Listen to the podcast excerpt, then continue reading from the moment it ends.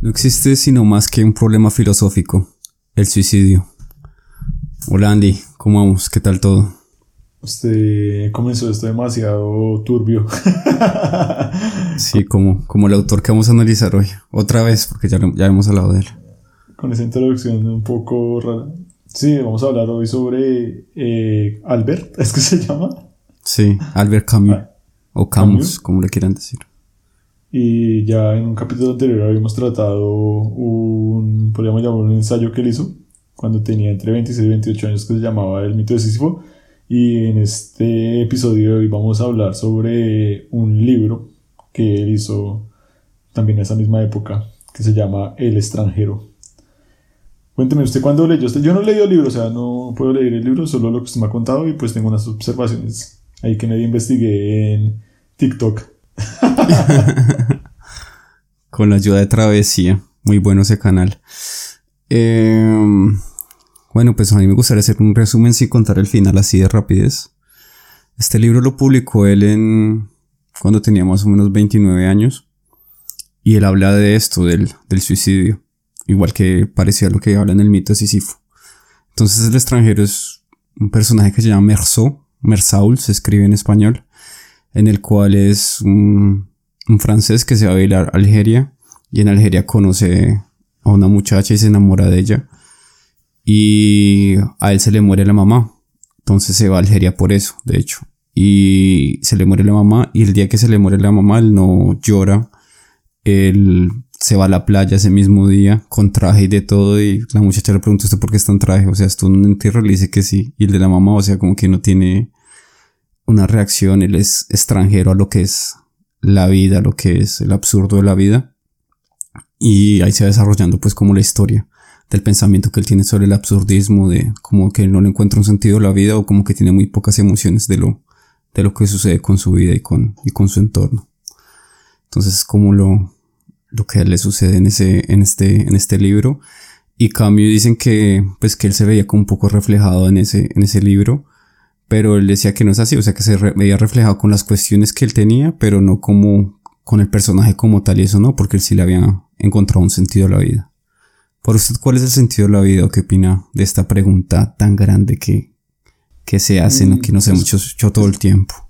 Es que el sentido de la vida, o sea, como usted lo dice, es una pregunta que abarca demasiados sentidos. O sea, no creo que la pudiera responder y es una de las finalidades que tiene el hombre en su trayectoria a través del universo y en el espacio y su tiempo, hasta donde llegue la raza humana es encontrar por qué estamos acá.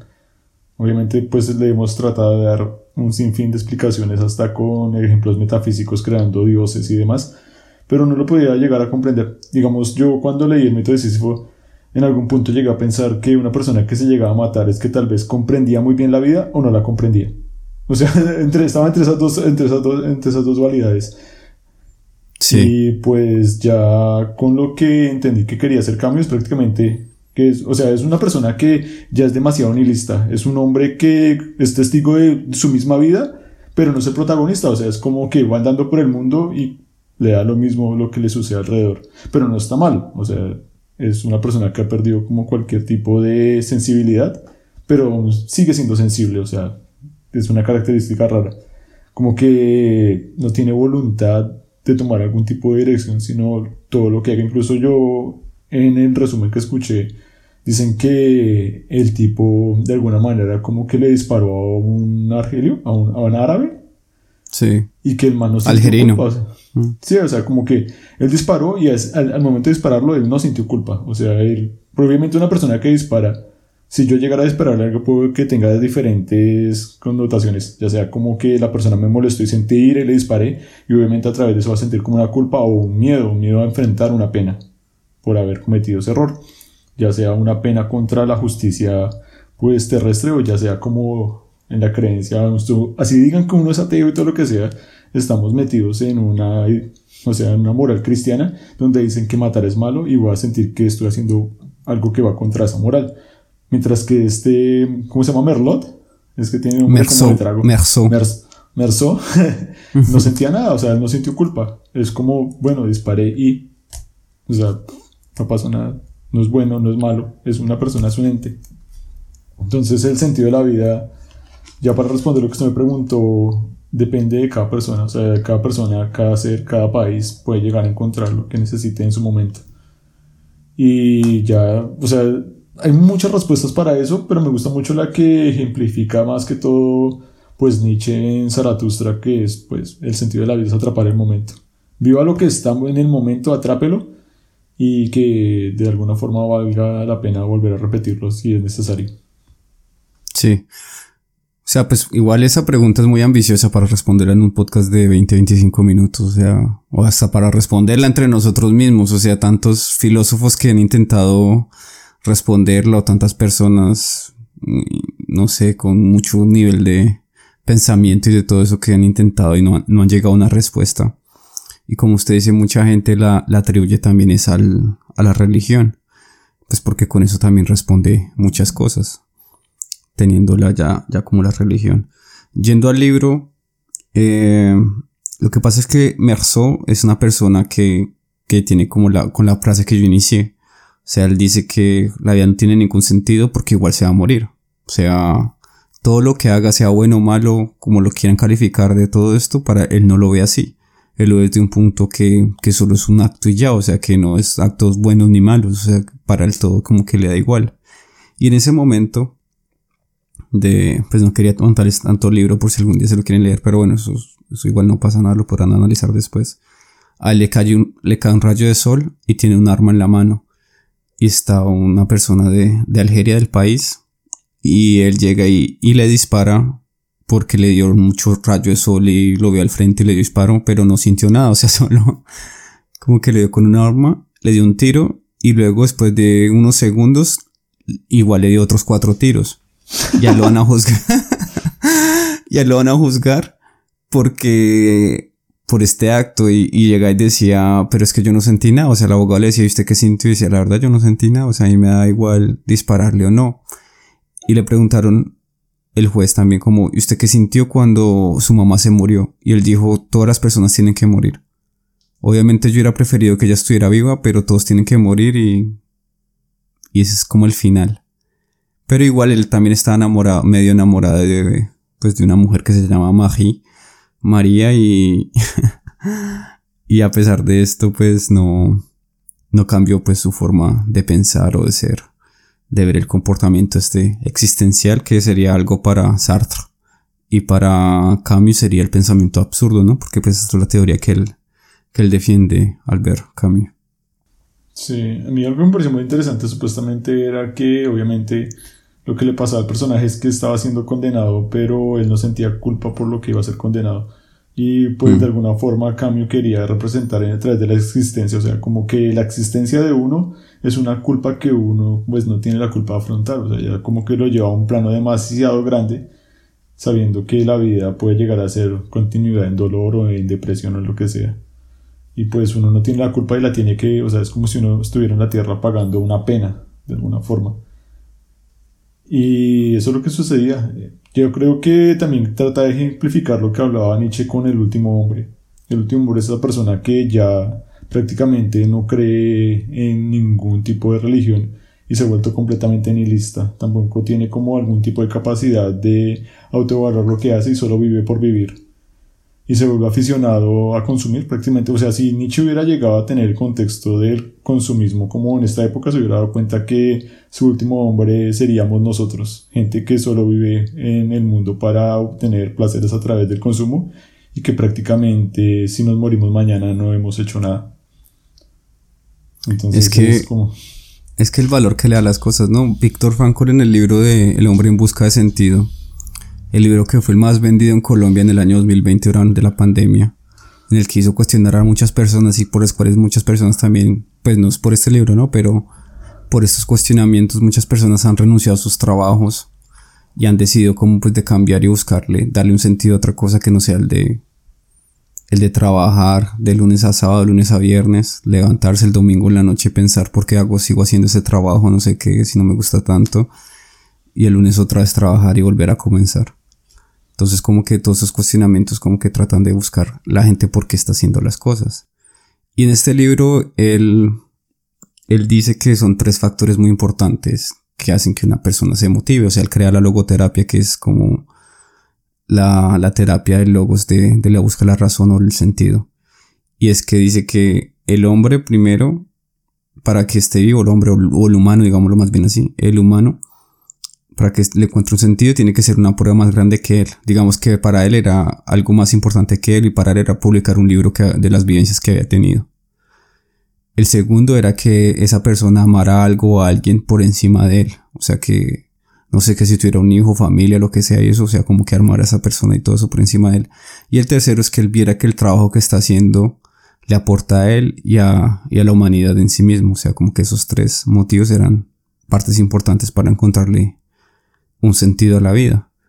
Evidentemente cuando la gente llega a esta pregunta, cuando llegamos a esta pregunta, pues tendemos tendencia a sentirnos como tristes, ¿no? O sea, como que decimos, pero si la vida tal vez no tiene algún sentido, o lo llamamos toda la religión y, y ese, ese es un problema, porque ya lo hemos tratado antes o algo así, pero decirle a alguien que, que haya basado toda su vida en la religión que Dios no existe, o sea, como que va a decir, al final viví para nada y, este no es la, la, vida que yo quería tener.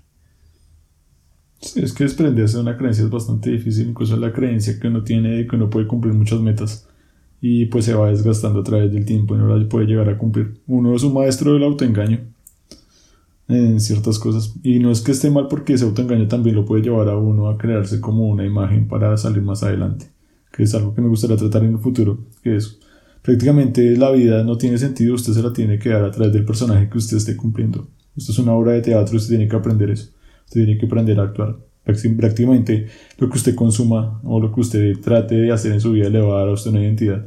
Si usted empieza a consumir demasiados libros, se va a volver un lector. Si usted empieza a ir a un gimnasio, de alguna forma va a empezar a pagar productos que lo conlleven a que su mentalidad lo convierta en una persona fitness y así sucesivamente con la pornografía, con las comidas rápidas, con lo que sea. Y es como darle un toque de realidad, ya independientemente si hay o no hay un Dios, porque no puedo certificar un ateísmo como que sea demasiado grande, ya que algo que me parece interesante, ¿cómo se llama de nuevo telescopio de la NASA? No tengo como el nombre. El James, uh, el James Webber, James Webb digamos, yo estaba leyendo el libro de Nicolás Dávila y hay una frase en la cual me pareció demasiado buena que este tipo prácticamente predijo lo que sucedió con ese telescopio que dice como cuando iluminamos el universo, o sea, cuando prácticamente vamos a, voy a tratar de desfragmentar la frase cuando dice cuando iluminan el universo la humanidad o sea la humanidad se refugia en los bajos fondos del misterio lo que quiere decir cada vez que encontramos algo más allá del universo que nos muestra la ciencia la única respuesta que mucha gente le puede dar es como algo divino. o, sea, no o sea, es tan sublime y tan grande lo que puede llegar a representar cada descubrimiento que no podemos darle un sentido científico, porque la ciencia no alcanza a abarcar eso y pues lo único que lo alcanza a abarcar es como un dios. Interesante sería que algún día uno encontrara a un dios y le preguntara, Dios, ¿por qué estamos acá? Y Dios le dijera, yo tampoco sé. Es que el ser humano siempre se hace preguntas y respuestas, trata de buscar las respuestas a esas preguntas. Evidentemente al tener un Dios, uno dice, hmm", o cuando los niños les preguntan al papá por qué, porque sí o porque Dios lo quiso así, o sea, es una respuesta muy vaga, muy mala, pues para el pensamiento que puede tener un niño o una niña, ¿no? Pero es algo que los seres humanos como que queremos responder a cualquier pregunta o cualquier cosa. Y créame que eso pues en parte es lo bueno pues a veces de la ciencia y de todo, o sea que encuentre respuestas a algunas problemáticas que, que no tenemos. Algo que me gustaría mostrar en este libro es que el pensamiento de Albert Camus no es, no es tanto como que la gente se suicide, a pesar de que habla de la muerte, a pesar de que habla de la muerte de, y de cómo salir de esta, sino como el ser consciente, en el que usted pueda reflexionar y pensar que la vida al final usted se va a morir, o sea, si sea usted el, mejor en algo o la peor persona en algo, igual se va a morir, ¿no? Él lo que quiere es que la gente sea consciente que, que se va a morir y que trate de ser feliz mientras carga esa roca y mientras reflexione y sea consciente que tiene que cargar esa roca y tratar de ser feliz con lo que tiene. Entonces la roca es referente al mito de Sísifo. Entonces él trata como de, a través de su, de, su, de sus libros y sus escrituras de cómo hablar de esto, ¿no? Hay una parte de la caída, si se acuerda del libro cuando ya escribió cuando era mucho más viejo, en la cual demuestra cómo el pensamiento de, de Merceau, de este autor, iba, podría cambiar y todo eso cuando era un juez. Un juez que no tenía, o sea, que no era la culpa de él, digamos que él no había disparado el arma como la otra persona, sino que un juez que tenía que, que juzgar a los demás y ponerse en el lugar de ellos. Entonces como que también mirar el contexto de, pues, de las personas y mirar también cómo, cómo poder reaccionar a esto desde la conciencia. Toda esa parte de la conciencia, inconsciencia, subconsciente, eso es, eso es un tema pues muy denso y muy fuerte para tratarlo ahorita, tal vez en otro episodio, pero sí es, es algo que tenemos que tener en cuenta y que mucha gente no lo es. Uno no es consciente de las cosas hasta que no las hace hasta que no ha reflexionado. Sí, yo creo que la mayor reflexión, según lo que yo pues escuché en el video, es que uno tiene que ser una persona reflexiva y estar cuestionándose en todo momento a partir de todo lo que ve. Digamos, lo que pasa con el personaje del extranjero es que prácticamente era una persona que no cuestionaba nada. Él todo lo admitía y era como llamarlo conformista, pero un conformista que le daba, o sea, no ponía ni un porqué ni un para qué, sino seguía por delante. Pues la idea es no caer en eso. Muchas veces uno puede llegar a ver a los papás de uno o a gente que es muy mayor que vive de esa forma, que ya como que perdió el sentido de vivir y continúa al día a día sin tener como algún tipo de prospecto aceptando que todos los días van a ser iguales. Y lo que usted dijo, se refugian en una religión, se refugian en una idea, se refugian en un partido político o simplemente en que ya van a envejecer y lo que hicieron en la vida no tiene como algún valor. incluso pueden llegar a, a, refugiar como en el pasado, en los recuerdos que tuvieron. Sí. La idea es cuestionar todo y pues nunca parar, nunca como relajarse en ese aspecto. El mayor conocimiento que uno puede llegar a tener es a través de uno mismo, saber cómo es uno, averiguar por qué uno se comporta de esa forma, averiguar por qué otras personas se pueden llegar a, comportar, a comportar como se comportan, porque la política es así. O sea, es tan interesante el mundo y cómo lo hemos creado que sería demasiado desperdicio tratar de solo ver una pantalla y que nos cuenten una historia sin tratar de decir como, oiga, esto es verdad o no. Incluso sea, historia. Por eso es que toca analizar las conductas de las personas y las, las generalidades y de todo a veces. Obviamente el caso por caso es, difícil de tenerlo en cuenta, pero pues es, al día de hoy no, es, no hay ningún aparato que uno se pueda meter al cerebro, algo que ya hemos dicho antes, solo como que se pone a estudiar. No es la conciencia, sino las conductas que tienen las personas. Pues para esto hay varios libros que lo tratan de, de ver y de, y de analizar. Sí, por ahí yo vi que ya como para darle un cierre no tan, tan difícil como el que usted inició hablando del sucedido, cuénteme que ha hecho nuevo. Por ahí vi que estaba en un partido del PSG, que usted tenía fotos con Neymar, con Mbappé. Sí, pero es de lejos. O sea, no, o, sea, o sea, ¿usted los alcanzó a ver? ¿Le dio la mano a alguno? no, nada, no. No, no, ninguna. O sea, estuve ahí cerca, los vi entrenar y esto, y estaba Ramos también, estaban todos, menos mal ninguno estaba lesionado ni nada. Entonces, sí, jugaban, pero se notaba la diferencia, digamos, los pases y todo eso, como, como los balones, o sea, el control, todo esto, se notaba mucho la diferencia, a pesar de que Messi ya no corre tantos balones, o sea, lo vi, estaba pues un poco quieto, pero pues cada vez que cogía el balón y todo eso se notaba mucha diferencia. Igual era contra el Toulouse, entonces tampoco es que ese equipo quedó campeón de la B y acaba de subir y todo eso, no es que fuera tampoco contra un equipo de, jugadores tan importantes. Pero ahí sí no se veía la diferencia de precios, de por qué tal vez en su mejor momento Neymar costó 222 millones de euros y Mbappé 180 o 190 y los otros jugadores y pues no tienen el mismo precio, ¿no? Pues el mismo precio comercial. Pero bueno, esperando. Ustedes se preguntarán por qué tocamos el tema del fútbol y es porque Camilo alcanzó a jugar en las ligas menores de Águilas, de las Águilas Doradas. mientras Camilo llegó a ser futbolista, ¿no? Sí, sí, sí, alcanzó a estar. Ah, creo que era arquero. Eh, fue una persona que que él, a pesar de ver el subsidio y todo eso, sufrió su tuberculosis. Él estuvo dos ataques de tuberculosis, pues, varios, varios episodios en los que le, le fue muy mal. Qué pena. Y al final pues se muere en un accidente. O sea, él se muere en un accidente automovilístico con uno de sus editores, con Galimar. Y, y él también pues una persona que también sufría porque su esposa en algún momento también le estaba perdiendo como un sentido de la vida porque ella también tuvo un accidente. Se cayó y se partió unos huesos y todo eso. Entonces como que también esta persona empezó a sufrir. Y es que esto... Sí, sí.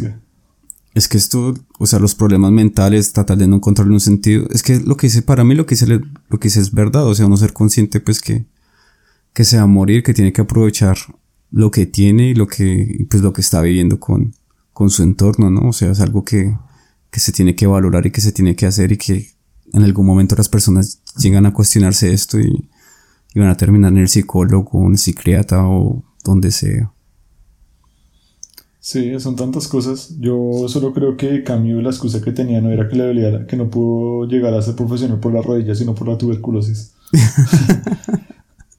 Pero no, o sea, lo que usted dice tiene mucha razón. Ya cuando llega como el momento de la muerte es que la gente empieza a cuestionar si vivió o no vivió como debería vivir. Pero eso no ser la pregunta de la muerte, no es el final. ¿Qué tal que hubiera algo más y eso algo más fuera como decían, hecho el eterno retorno y que usted tuviera que volver a revivir y fuera constantemente viviendo esa vida tan pobre que uno llegó a tener. Ese es el verdadero miedo que uno debería tener. Porque la muerte ya es un final. Se acabó esa, o sea, ese absurdo que usted tiene de vivir todos los días sin ningún tipo de connotación, sin nada. Pero imagínese volver a vivirla eternamente. Ese es, la cárcel eterna, el máximo peso que hay.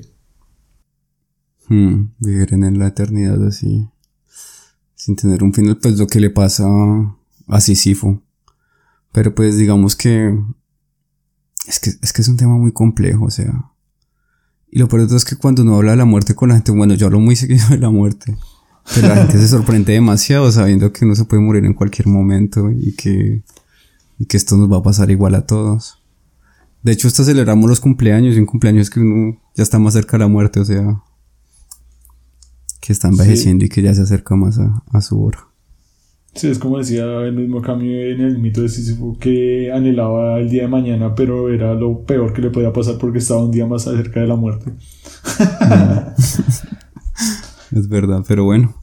Eh, esperamos los hayamos, los hayamos dejado y las hayamos dejado con, con varios cuestionamientos y que puedan ser conscientes de, de cómo crear el sentido de la vida, de irlo buscando y de, y de valorar a las personas o al, momento que tienen en su entorno y cómo, cómo esto pueden mejorarlo desde lo que depende de ustedes.